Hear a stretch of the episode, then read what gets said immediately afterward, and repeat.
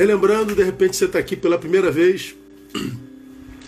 Nós estamos terminando hoje uma série de encontros. Tivemos cinco encontros com esse, onde nós falamos sobre desconstrução humana. Estamos fazendo análise do que está acontecendo com a humanidade. Bom, para mim, a humanidade piora a cada dia, a cada ano. Vivemos um processo oposto da tecnológica. A tecnologia evolui, o ser humano evolui. E a gente tomou o exemplo de uma, de uma personagem bíblica chamada Demas, que foi desconstruído. Eu tomei o exemplo desse homem para comparar com o que acontece conosco hoje, porque eu acho que o processo é matricial. O diabo não é criativo. Ah, por exemplo, as mesmas estratégias que ele usou no Éden, ele usa hoje. É que a gente não é dado a reflexão, não é?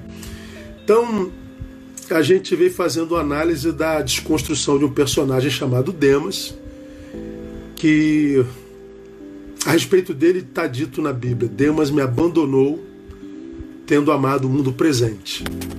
Demas me abandonou, tendo amado o mundo presente. E nós tomamos por base o livro de João, o Evangelho de João, 1 João capítulo 2,15, onde está dito lá: Não ameis o mundo, nem o que no mundo há, porque quem ama o mundo, o amor do Pai não está nele. Então nós estamos fazendo há cinco encontros essa, essa, essa analogia, essa comparação. Não ameis o mundo. E a respeito de Demas diz: Demas me abandonou tendo amado o mundo presente. Demas foi desconstruído. Então a gente está fazendo análise da desconstrução de Demas. E quais foram os processos da desconstrução de Demas? Primeiro, desobediência. Porque a palavra diz: Não ameis o mundo, Demas amou o mundo tem jeito, a desobediência desconstrói a nossa subjetividade e faz nascer em nós um outro, um outro ser que muitas vezes a gente não conhece, os nossos amados não conhecem, muito menos Deus. Falamos que o desobediente é um obediente desconstruído, é um ex-obediente. Então, desobediente, o ex-obediente é a mesma coisa. Depois nós continuamos a analisar o processo desconstrutivo da pessoa de Demas. A gente falou que ele foi acometido do que eu chamei de amor patológico. Ninguém pode falar que Demas perdeu a capacidade de amar. Só que o amor dele adoeceu. Demas me abandonou, tendo amado o mundo presente. Então o amor continua exalando dele, mas esse amor mudou o objeto. Ele amava a Deus, a vocação, a Paulo. Ele passa a amar o mundo e abandona Deus, a Paulo, a vocação, os amigos. Ele abandona tudo. Por que, que o amor é patológico? Porque o primeiro fruto desse amor foi o abandono. O primeiro fruto desse amor foi a ruptura. Demas foi desconstruído porque desobedeceu, porque desobedeceu, seu amor adoeceu. O amor patológico já é um transtorno de comportamento, segundo a psicologia, segundo a, as humanas, né? Então já é doença mesmo. Então nós fizemos uma análise do amor patológico, acho que vale muito a pena ouvir cada tópico dessa série. Nós continuamos analisando a vida de, de, de, de Demas e nós vemos a terceira razão da sua desconstrução, que foi o desequilíbrio da consciência relacional. Então, consciência relacional, importantíssimo esse estudo toda relação é, é, é, é, é desenvolvida pela consciência. Eu me relaciono com quem me relaciono porque eu quero me relacionar com quem eu quero me relacionar. É consciente. Eu não me relaciono com quem eu não quero me relacionar porque eu não quero me relacionar. Eu não me relaciono com quem eu não me relaciono porque eu não quero me relacionar com eles. É consciente. Então essa consciência me diz com quem eu me relaciono, com quem eu não me relaciono. Quando essa consciência relacional adoece, desequilibra, meus relacionamentos, admitidamente ou não, passam a ser relacionamentos extremamente desconstrutivos, relacionamentos furtivos, relacionamentos mortais. Então eu falei sobre o desequilíbrio da consciência relacional. Para mim, esse problema é um problema endêmico na pós-modernidade desequilíbrio de relacionamento da, da, da, da consciência relacional. Nós vemos alguns relacionamentos, meu irmão, que não é possível que uma pessoa normal desenvolveria, é, uma vez que ele faz tão mal para algumas pessoas. Eu sou pastor, eu sou profissional da área humana, lido com gente há mais de 30 anos, alguns relacionamentos para mim são absurdamente incompreensíveis. Como que uma pessoa pode é, manutenir e manter um relacionamento tão mortal, tão tóxico, tão desconstrutivo, tão, tão, tão doentio? É, o, a, a consciência relacional desequilibrou-se. Desequilibrou-se. Ouça isso lá, porque é importante.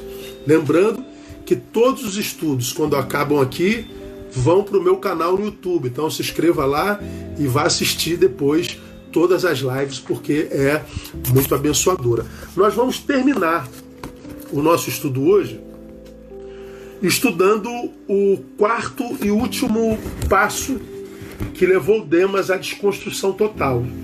Qual foi? Quarto passo: descuido da vigilância pessoal. Eu desobedeço, viro um ex obediente. Meu amor adoece. Amor adoecido desequilibra minha consciência relacional. Por que, que desequilibra? Porque eu devo amar como eu amo a mim mesmo. Como eu adoeci no meu amor, o amor por mim mesmo já adoece. Não é? Então eu adoeço no amor próprio. Ama o teu próximo como a ti mesmo?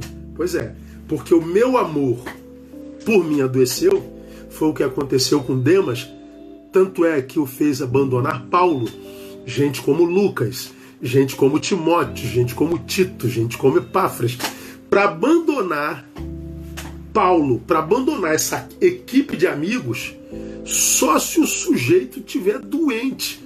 Ou seja, ele está se autopunindo. O seu amor adoeceu. Porque o seu amor adoeceu, o que, que acontece? A vigilância pessoal é desconstruída. Então ele vive uma, um total descuido pela vigilância pessoal. Veja, é um processo, tá bom? Então, eu vou repetir, como eu tenho dito já nesses cinco, nesses cinco encontros. Demas passou por uma desconstrução que é o que acontece com essa sociedade contemporânea, pós-moderna, consequentemente com muitos de vocês. Eu tenho recebido muito testemunho de vocês, retorno, e acho que é muito legal.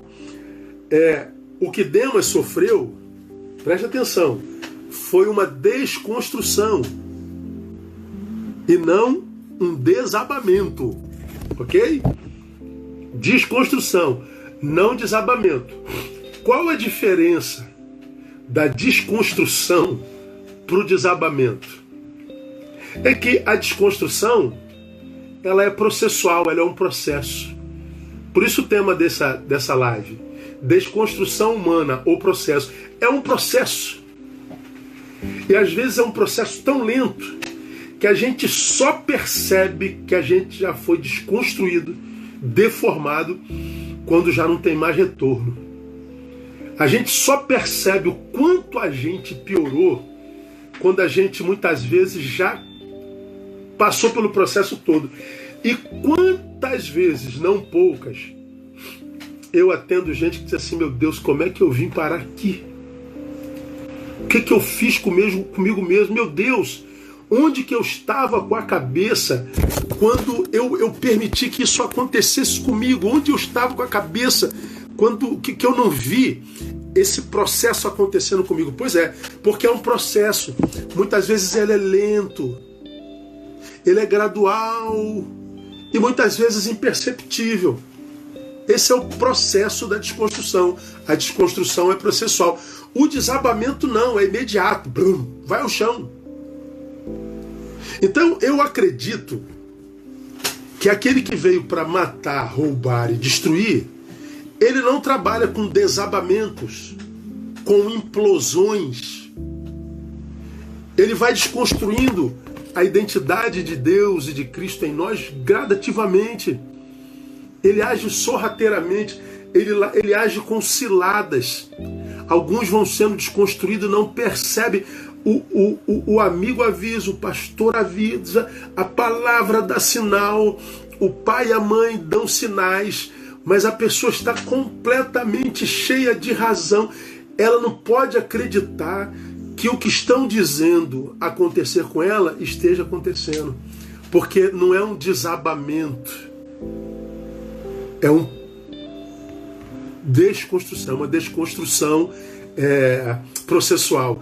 Começa com a desobediência, amor patológico, desequilíbrio das nossas, da nossa consciência relacional, até que a gente descuida com a vigilância e aí o martelo é batido sobre nós. Está condenado. Então, se a desconstrução é processual, do que, que a gente precisa, irmão? De vigilância. A gente precisa de cuidado. Eu vou, ter, eu vou ler alguns, alguns textos para vocês aqui, uh, três textos na Bíblia Sagrada, que falam, a Bíblia está cheia de textos que falam sobre a necessidade de cuidados é, sobre nós mesmos e, e tudo mais. O problema é que na cultura evangélica, e para mim é uma cultura equivocada, a grande maioria dos crentes vivem do que eu falei lá atrás de síndrome de Peter Pan, não crescem, são acometidos por uma imaturidade crônica, aí se torna gente velha que tem um bebê dentro que não cresce nunca. E porque tem esse bebê dentro que não cresce nunca, tem essa esse infantilismo crônico, tem o que eu chamei pejorativamente de síndrome de Peter Pan, ela transfere o cuidado dela para terceiro, ela transfere o cuidado dela para um discipulador, ela acha que quem tem que cuidar dela é o pastor, ela acha que tem que cuidar dela é o irmão da igreja, a irmã da igreja. Não é não, irmão. Não é não. Você tem que viver a vida é, sendo, sendo discípulo de Jesus e também do seu pastor, do seu discipulador, prestando-lhe honra e obediência, mas não dependência. Quando o assunto é dependência, a gente deve amadurecer para que a gente não dependa de ninguém a não ser de Deus. Você tem que aprender a viver como se não tivesse pastor. Você tem que aprender a viver como se não tivesse discipulador. Você tem que aprender a depender do Espírito Santo. Os irmãos podem nos socorrer, sim, mas os irmãos que podem nos socorrer também estão cheios de problema e lutando contra a própria desconstrução toda ajuda alheia é, é, é, é, é incompleta. Os amigos e irmãos são analgésicos. Eles nos socorrem por um tempo, mas eles não podem estar conosco o tempo todo. A desconstrução, que é processual, ela começa aqui, ó. Ela começa no nosso caráter, na nossa forma de enxergar a vida. Ela começa com o que habita nosso coração, vou falar isso daqui a pouco. Então eu não posso é, é, viver a minha vida absolutamente como filho pródigo, esperando que o pastor vai estar lá, que o discipulador vai estar lá, que o irmãozinho da intercessão vai estar lá, que os irmãos da campanha vão estar lá. Eu não posso depender de homens. Essa dependência de, de outros é uma, é uma doença crônica na igreja evangélica gente que não consegue é, amadurecer no Evangelho para bancar a própria vida, para tomar as decisões da própria caminhada, da própria existência. Tem que ligar para o pastor para perguntar isso, para a pastora para perguntar aquilo. Tem que tirar a, a, a dúvida com medo de, de dar um passo à frente e se arrepender. E o pior, tantos líderes fazem a manutenção dessa dependência infantilística dessa dependência crônica, porque parece que quanto mais você depende de mim, mais poderoso, maior eu me acho. Isso é complexo de inferioridade. Um líder, ele não prende discípulos e nem ovelhas. Ah, pastorear não é, não, é, não, é, não é exercer poder sobre a ovelha, não é construir cercas e proibir de e, e ir só quando eu quero. Pastorear é o oposto, é, é derrubar as cercas e ensinar a ir com integridade. Então, a ovelha ela tem que amadurecer, é, se tornar a, varão aprovado que maneja bem a palavra, de tal forma que não precise de intermediários entre você e Deus. Então, essa, essa, esse infantilismo crônico, para mim, é uma doença existencial é na igreja evangélica que intercepta crescimento, desenvolvimento é, existencial, espiritual na vida de tantos que poderiam estar muito mais além do que estão agora. Certamente tantos de vocês é, fazem parte de um time para, para os quais é, Deus usaria o autor de Hebreus para dizer a mesma coisa. Pelo tempo, já devias ser mestres, mas necessitais que vos dê ainda a, a, a leite por alimento, porque comida sólida não podem suportar. Por isso que muitas vezes a gente prega, a gente ensina, tem sempre um escandalizado, sempre um é, tomado por, por mimimis que se sentem ofendidos, o povo se ofende a toda, gente pequena, cabecinha pequena. Então a Bíblia fala de autocuidado. Eu quero ler dois textos só com vocês. Dois não, três. Primeiro, Colossenses 2,8. Colossenses 2,8 é uma carta de Paulo à igreja que estava em Colossos. No versículo 8 diz assim: ó, Tendo cuidado para que ninguém vos faça presa sua, por meio de filosofias e vãs sutilezas, segundo a tradição dos homens segundo o rudimento do mundo e não segundo Cristo, tendo cuidado para que ninguém vos faça presa sua, por meio de filosofias e vãs sutilezas. Olha o que o texto está dizendo. Ah, quem tem que ter cuidado para não se tornar presa sou eu. Eu tenho que ter cuidado. E presa de quê? De filosofias e vãs sutilezas. Olha que coisa interessante, irmão. Isso foi escrito há dois mil anos atrás, não é? Há um pouquinho mais, um pouquinho, um pouquinho menos. E a palavra já fala sobre filosofias vãs, sobre sutilezas mentais, fala sobre a verdadeira batalha espiritual, que eu já falei sobre ela aqui. A verdadeira batalha espiritual acontece aonde? No campo das ideias. É aqui, ó. Desde o Éden, falei sobre isso na última aula. Deus disse: No dia que comerdes, certamente morrereis. Aparece a serpente e diz: Certamente não morrereis. Morro ou não morro? Aqui, ó. Ouço a voz de Deus ou ouço a voz da serpente? Aqui, ó. Você que está sendo desconstruído, é desconstruído aqui, ó. O Evangelho está diante dos teus olhos. Mas a cultura do tempo presente é reprovada pela palavra. Mas como você está totalmente absorvido pela cultura pós-moderna, você fica entre seguir a cultura pós-moderna e seguir o evangelho. Bom, aqueles que vão sendo desconstruídos ficam com a cultura pós-moderna. Aí nós vemos assim, ó, muito comumente hoje. Ah, a Bíblia diz isso, mas eu não concordo não, pô. Ah, eu sei que o Evangelho diz isso, mas eu não concordo com isso não. Eu acho que a gente está sendo desconstruído, a gente sabe que está sendo desconstruído, quando a minha ideia é confrontada pelo Evangelho e eu fico com a minha ideia. Quando eu fico com a minha ideia em detrimento do que o Evangelho diz, eu estou dizendo que eu não creio mais no Evangelho. Porque, como disse, se eu não me engano, Spurgeon, se você crê no Evangelho, mas só naquilo que você quer, então não é no Evangelho que você crê, é em si mesmo. Se você crê no Evangelho, melhor dizendo, só naquilo com que você concorda, então não é no Evangelho que você crê. Você crê em si mesmo. Pois é. Nós estamos em desconstrução. Só que você nunca seria capaz de admitir isso. Por quê? Porque a ideologia do tempo presente é uma. A ideia do Evangelho é outra. E a gente não entende que o Evangelho não pertence a cultura nenhuma, o Evangelho não pertence a ideologia nenhuma, o Evangelho é supracultural, é supra-ideológico, é supra tudo. Ele não encaixa e nem autentica ideologia nenhuma. Ele não autentica a ideologia da direita, a ideologia da esquerda, a ideologia de gênero, a ideologia de Marx, a ideologia conservadora. O Evangelho é supra tudo isso. Se você lê o Evangelho, você não mergulha de cabeça em nenhuma outra ideologia. Porque nessa outra ideologia tem algo que o Evangelho condena.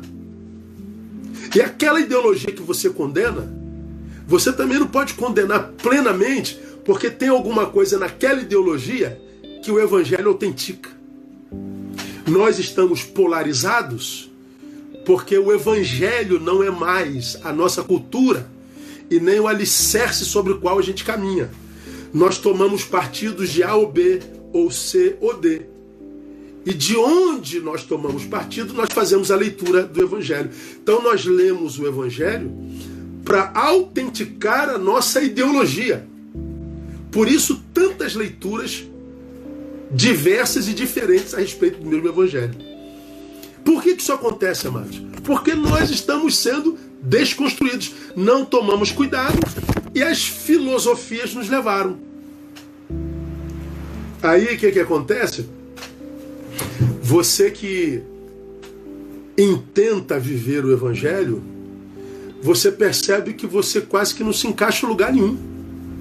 Porque de um lado você vai ser condenado por isso, por outro lado você vai ser condenado por aquilo. É, ou seja, você não vai se encaixar em lugar nenhum. Você pode estar em muitos lugares, se encaixar não se encaixa, não. Porque o Evangelho é contra a cultura. Nós remamos contra a maré. Nós remamos contra o sistema. A nossa filosofia é Jesus de Nazaré. Nossa filosofia não é nem a lei, nem os profetas.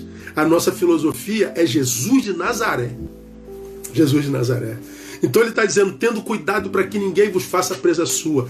Eu acho que a juventude cristã hoje é quase que totalmente arrastada, sequestrada por essas filosofias contemporâneas.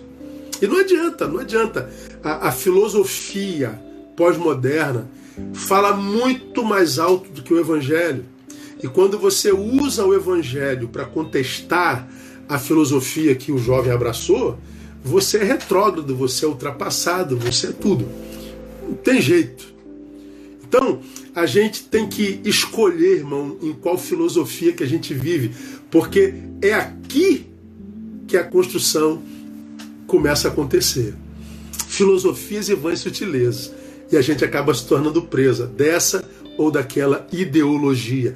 Nós vivemos no tempo das ideologias. Ideologias é só ideias. A gente diz que é algo consistente, a gente diz que é algo científico, mas em grande escala não é. É só ideologia. Ok? Só para a gente se, se situar.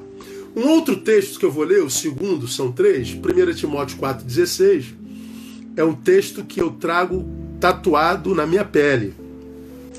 Então, está escrito assim: ó, tem cuidado de ti mesmo, ou cuida de ti mesmo e do teu ensino.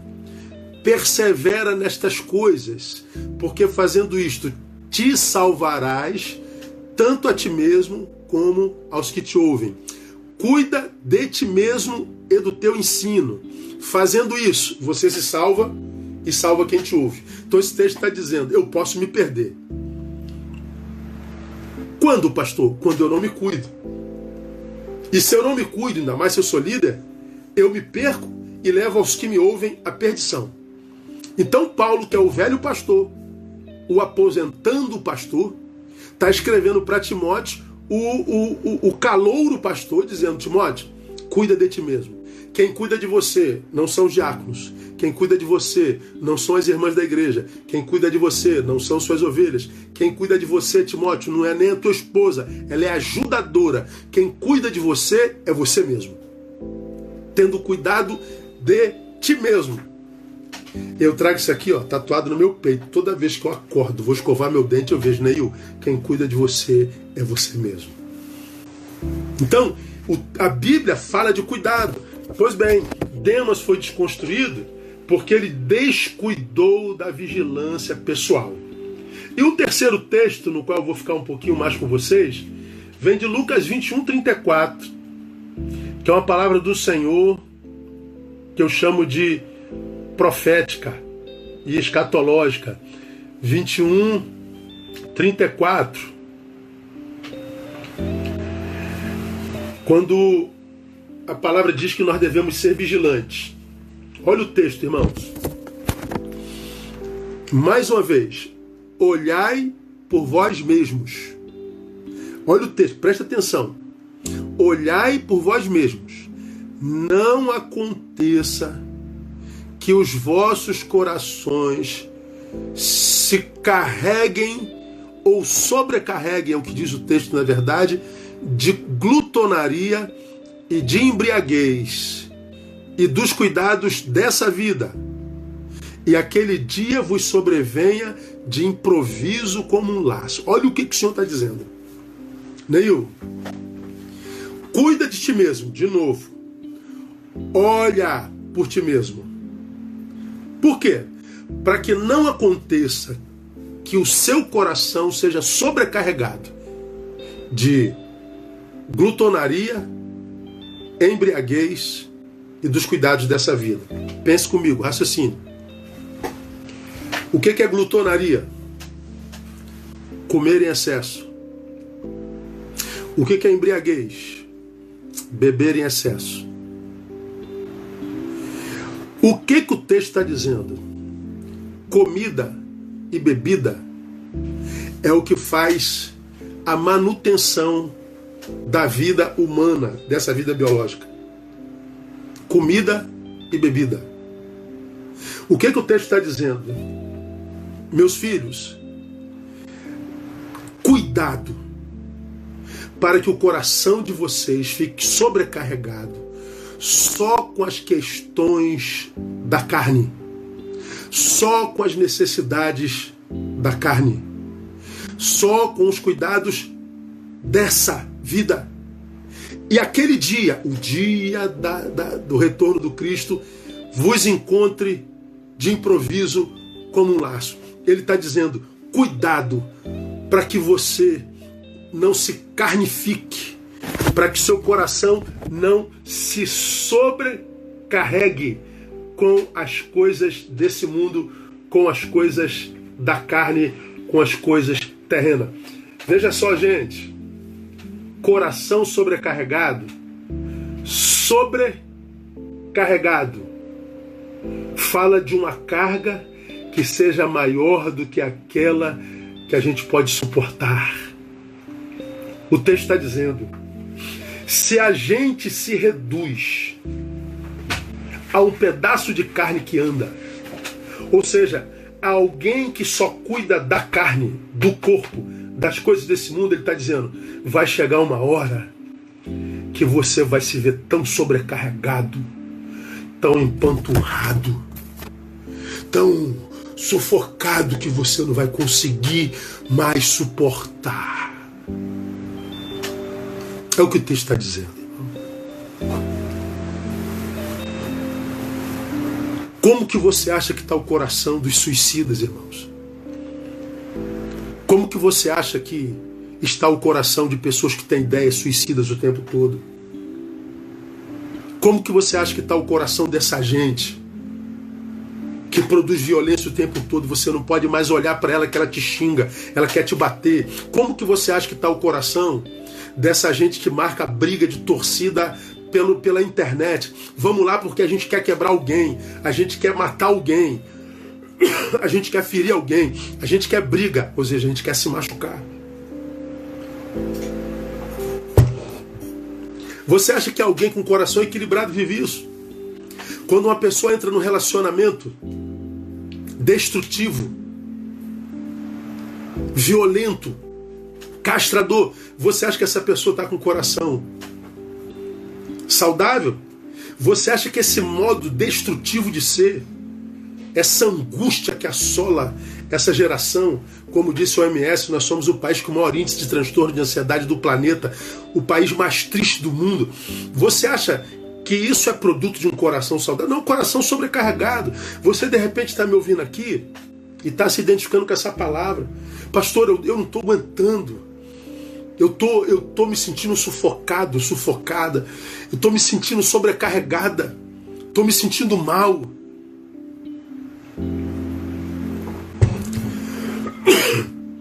Não tenho mais força para andar, não tenho mais força para me mover, eu não tenho mais força para sonhar.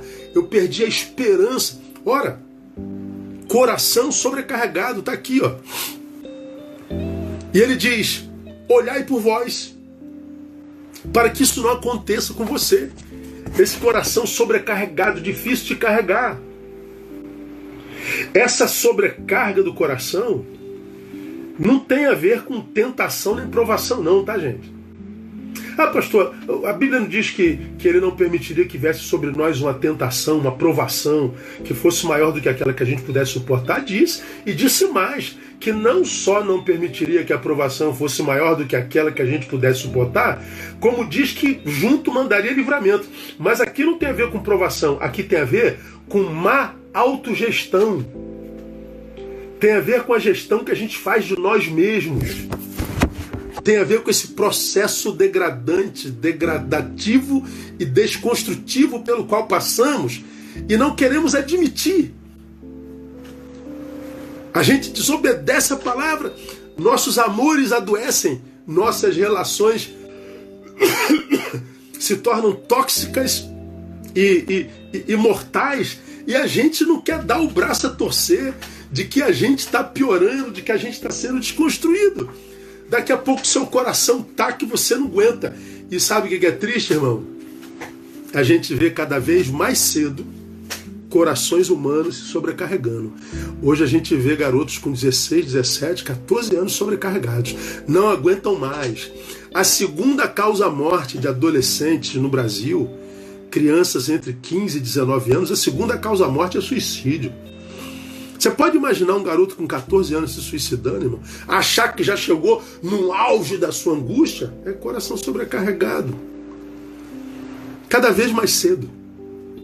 Cada vez mais cedo. Isso é má autogestão. Não tem a ver com, com, com, com provação. A sobrecarga é diferente da tentação. A tentação é de origem externa. Vem de fora para dentro é um dardo inflamado do maligno, digamos assim. Mas a sobrecarga, ela é interna, ela vem de dentro para fora. É má gestão, é o que nós permitimos entrar no coração, é o que nós não conseguimos tirar do coração. A tentação vem do maligno, a sobrecarga é produzida por nós mesmos. É questão de autogestão. Por isso que a Bíblia diz: tendo cuidado. Coração sobrecarregado, amados, é o peso da alma. É o peso existencial, é o peso da existência.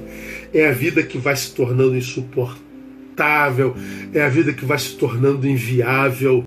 A vida que é presente de Deus se torna um castigo existencial. E por que, diz esse texto de Lucas, exclusão total da vida espiritual. Nós mergulhamos numa vida excessiva, excedente, cheia de excessos, embriaguez, excesso de bebida, glutonaria, excesso de comida, que simboliza o excesso de materialidade, excesso de carnalidade, é a exclusão total da espiritualidade ou a secundarização da espiritualidade. Não cabe, porque é o Cristo quem diz: busca primeiro o reino. Se a gente secundariza o reino, o coração se sobrecarrega. Essa palavra é a palavra de amor ao Senhor por nós. Muita gente sobrecarregada, irmãos. Assustadoramente sobrecarregada. Por quê?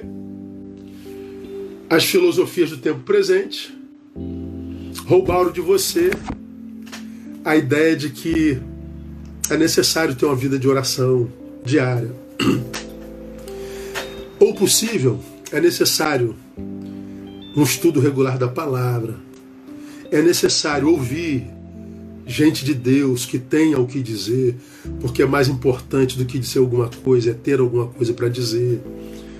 A filosofia desse tempo presente diz que você não precisa de igreja, diz que você não precisa de pastor, diz que você não precisa de comunhão. Pois é, quando uma pessoa diz eu não preciso de igreja, você está dizendo que Jesus é idiota. Jesus fundou uma igreja sobre esta pedra, que é Ele mesmo. Edificarei a minha igreja, e você acha que Jesus edificou uma igreja que a gente não precisa. Como que uma pessoa pode estar normal quando diz, para que, que o Senhor edificou a igreja, Jesus? A gente não precisa disso. Ó, oh, pelo amor de Deus, cara. E o pior, você acha que está coberto de razão. Você diz que não precisa de igreja. Não lê a Bíblia o ano inteiro. Não tem vida pessoal de oração. Não ouve palavra e ainda se diz cristão. Cristão do quê? já foi desconstruído, filho.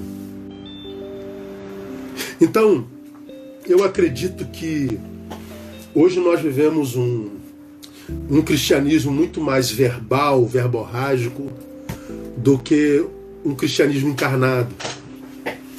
Um cristianismo que se transforma em estilo de vida e vida praticada. Por quê? Porque nós estamos sendo desconstruídos. Jesus, nesse texto, fala, portanto, de materialismo extremo. Ele fala do desprezo pelo espiritual. Ele fala da carnificação humana em contraposição à santificação. O desejo dele é a nossa santificação. Santificação é o que vai acontecendo conosco à medida que nós vamos caminhando com Ele. Então, à medida que a nossa relação com Ele vai se estreitando, a gente vai se santificando, a gente vai se transformando na imagem e semelhança dele, cada vez mais intensamente.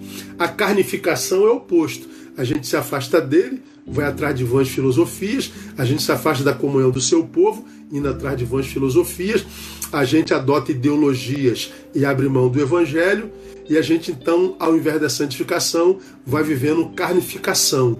Na carne, o evangelho é só um discurso, é uma política.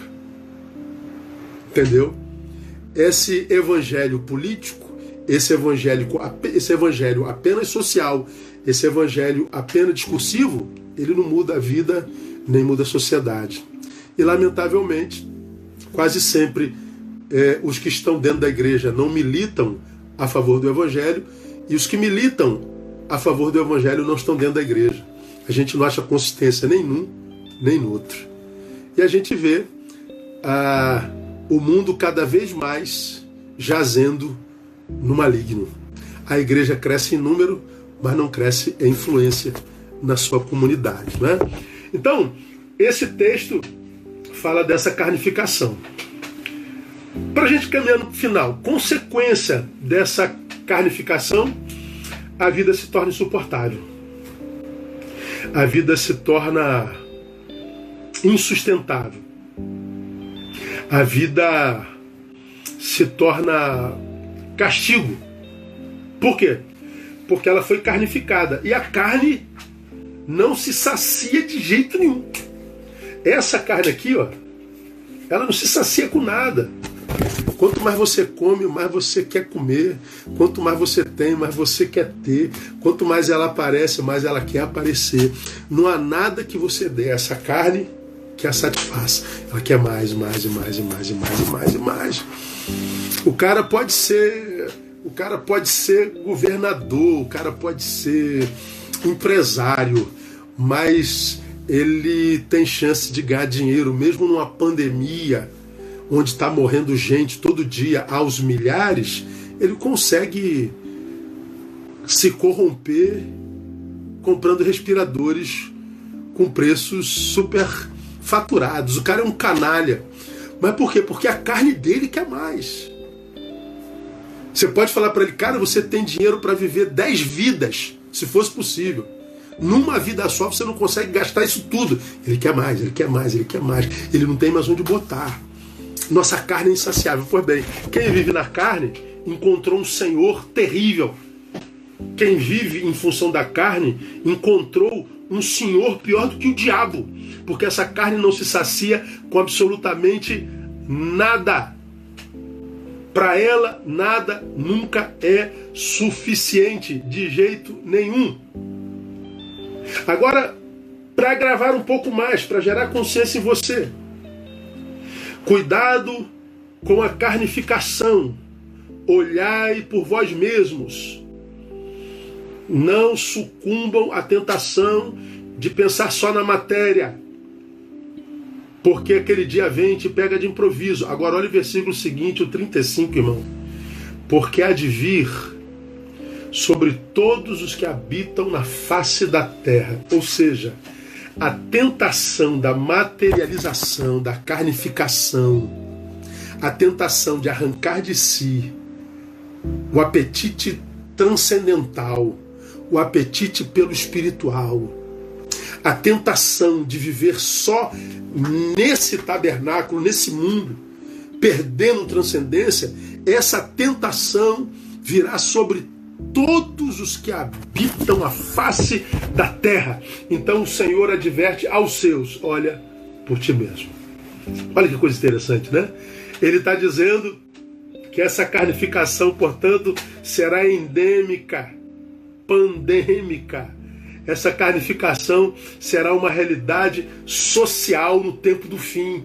E nós já chegamos nesse tempo, irmão, onde está todo mundo sendo desconstruído na sua espiritualidade, onde está todo mundo amando o mundo presente, abandonando o mundo vindouro, desprezando a sua existência, se carnificando.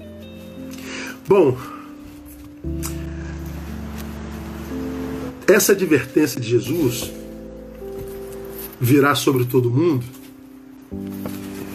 vem seguido de um conselho que está no versículo 36.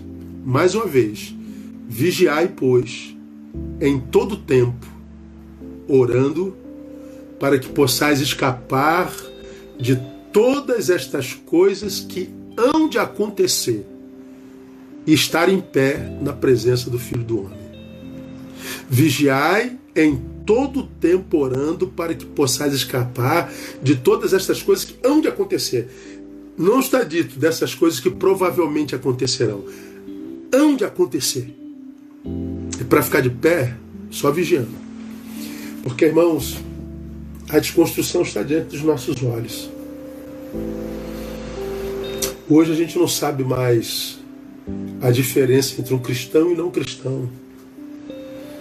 Não há diferença mais entre uma família cristã e não cristã, entre o um namoro cristão e não cristão, entre a honestidade de um cristão e outro não cristão, de um universitário cristão ou não cristão.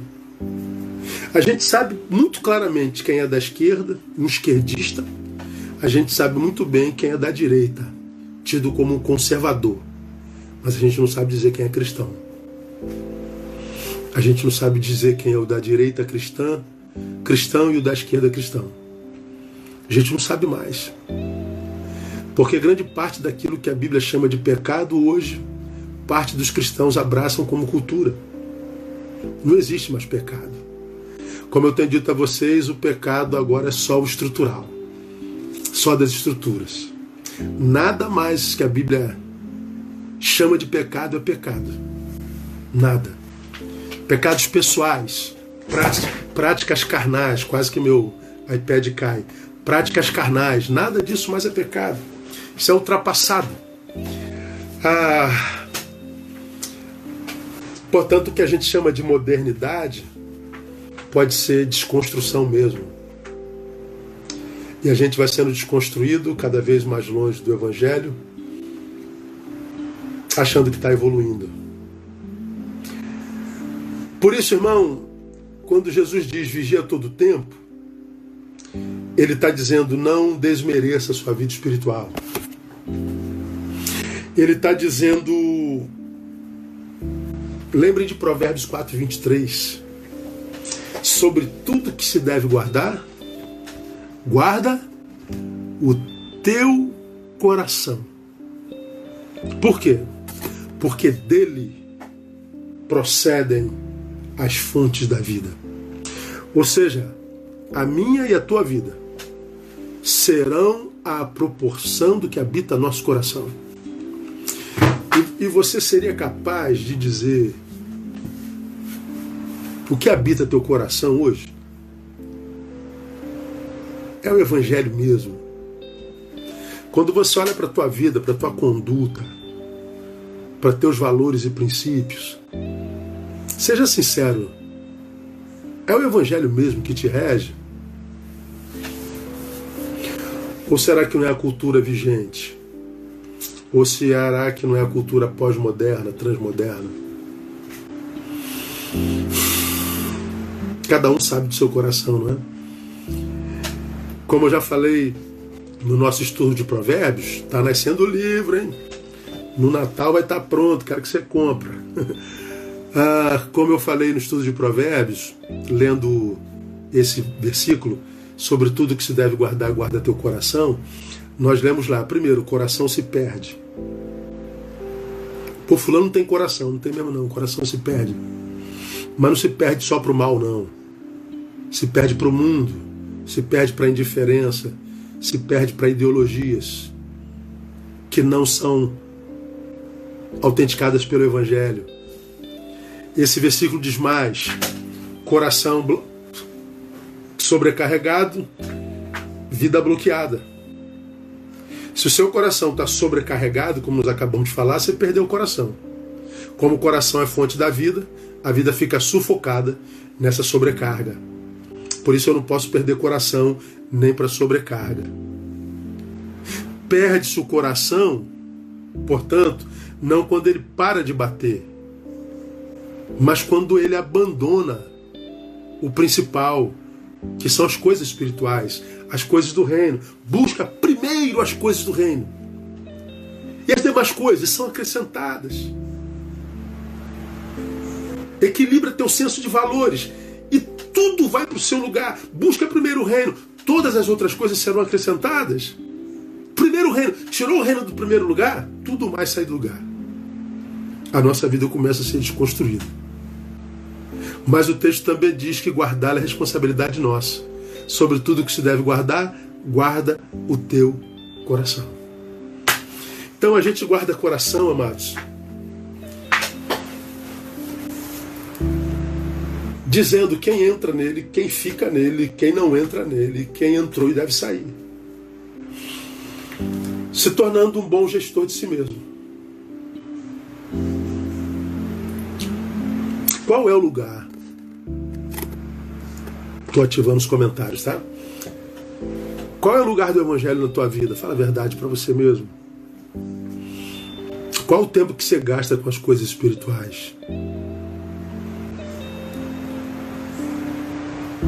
Quais princípios e valores regem teus passos? É mesmo o Evangelho? Porque, como eu falei, quem é dessa ideologia, quem é daquela ideologia, a gente conhece fácil o discurso sai. Tu pega o cara que é esquerdista, você vê, não. Ele fala dois minutos e sabe que ele é esquerdista. Quando ele é da direita extrema, a gente também sabe que ele é da direita extrema. Se ele é comunista, a gente sabe que ele é comunista. Se ele é daquela causa, dessa causa, a gente sabe que ele é dessa causa, daquela causa. Mas quando ele é evangélico, dificilmente a gente sabe. Porque a gente passa por essa desconstrução que acontece desde sempre, hoje de forma mais célere, e que grande parte de nós só acreditará que acontece depois de já ter acontecido. Então preste atenção no que eu vou lhe falar. Demas foi acometido de uma desconstrução e não de um desabamento. Portanto, é possível que você que me ouve aqui com tanto carinho, às 11 horas da noite, esteja passando por essa desconstrução e essa sobrecarga do seu coração, essa que Jesus falou aqui, já esteja inviabilizando a sua vida, já esteja tornando-a insuportável. Então faz dessa noite um marco histórico, divisor da tua história. Diga ao Senhor, Pai, eu quero voltar ao primeiro amor. Eu quero voltar ao primeiro amor. Eu quero que tu me abençoes com apetite espiritual. Eu quero que tu me livre dessa dependência carnal, dependência de coisas material, dependência de aplauso, dependência de, de afeto, dependência de aceitação, dependência de exibição. Que você que você amadureça a ponto de, de depender de aplauso de duas mãos apenas, a mão de Deus. Só, de mais ninguém. Que você seja dependente do amor de Deus e não do amor de pessoas, porque pessoas nos amam à proporção do nosso serviço. Então nós temos que nós temos que por amor próprio voltar ao primeiro amor. Pedir ao Senhor que nos abençoe com fome, porque Ele é pão. Que Ele nos abençoe com sede, porque Ele é água. E eu posso afirmar a você que é possível passar por essa geração sem ser tocado por ela, sem entender nem para a esquerda nem para a direita, sem, sem depender de, de, de aplauso de quem quer que seja, de aceitação de quem quer que seja, tudo que vier de lá é bom, que venha aplauso, que venha reconhecimento, que venha honraria, que venha tudo, mas que nós não sejamos dependentes de homem algum, de aplauso algum, de afeto algum. É a minha oração. Desconstrução humana. Que nessa noite, por causa dessas cinco palavras, Deus comece a produzir em cada um de vocês, se necessário for, reconstrução espiritual. Reconstrução espiritual. Para que a tua vida se transforme numa vida que valha a pena ser vivido de fato. Porque viver é uma bênção, gente, viver é um privilégio. Viver não é castigo. Viver não é karma. Viver é uma bênção. Deus não nos colocou na vida para sofrer, ele nos colocou na vida para viver com abundância abundância de vida. Mas isso só é possível nele, que é a fonte dessa mesma vida.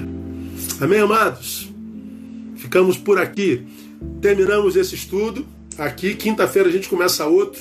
Vou anunciar a vocês amanhã. Fiquem ligados aí nas minhas redes. Compartilha essa essa palavra com alguém. Não fica com você, não Bota lá no teu stories, vocês 600 que estão aqui, cada um de vocês, coloca no stories de vocês. Daqui a pouquinho, lá para as duas horas da manhã, esse estudo já vai estar no, no, no meu canal do YouTube e vai aparecer no meu stories, é, arrasta para cima. Então você pega, bota no teu stories também, para que outras pessoas vejam e sejam abençoados como você está sendo abençoado. E não desista da vida. Ela é preciosa, foi Deus quem nola deu. E que a gente consiga vivê-la, vendo rios de águas vivas fluindo de nós abundantemente. E que a gente só morra quando a morte chegar. Que a gente não morra antes da morte chegar. De jeito nenhum. Amém, amados? Vamos orar e vamos embora para casa. Na semana que vem eu vou trocar uma ideia com vocês, vou falar 20 minutinhos, vou deixar os, os, os, os comentários abertos, vou ter alguém comigo que vai anotando algumas perguntas e a gente vai tentando responder a cada uma delas, tá bom? Vamos orar e vamos pedir a Deus que nos dê uma noite de sono abençoada. Pai, muito obrigado, muito, muito obrigado por essa palavra, muito obrigado por essa exortação, por essa revelação que ela produza o fruto necessário na vida daquele para quem tu a enviaste. 600 links abertos às 11 horas da noite, Pai. Que nenhuma dessas vidas deixe de ser tocada por ti. Que cada uma delas se desconstruídas ou desconstruído, desconstruindo, possa possa ser interceptada nessa desconstrução no nome de Jesus. E aqueles, ó Deus, que não estão sendo desconstruídos, fortalece-os na fé. Que o teu Espírito Santo promova o trabalho necessário na vida de cada um de nós. Oramos agradecidos no nome de Jesus o Cristo. Amém e amém. Meus queridos, Deus abençoe. Até quinta-feira, permitindo o Senhor. Beijo a todos. Paz.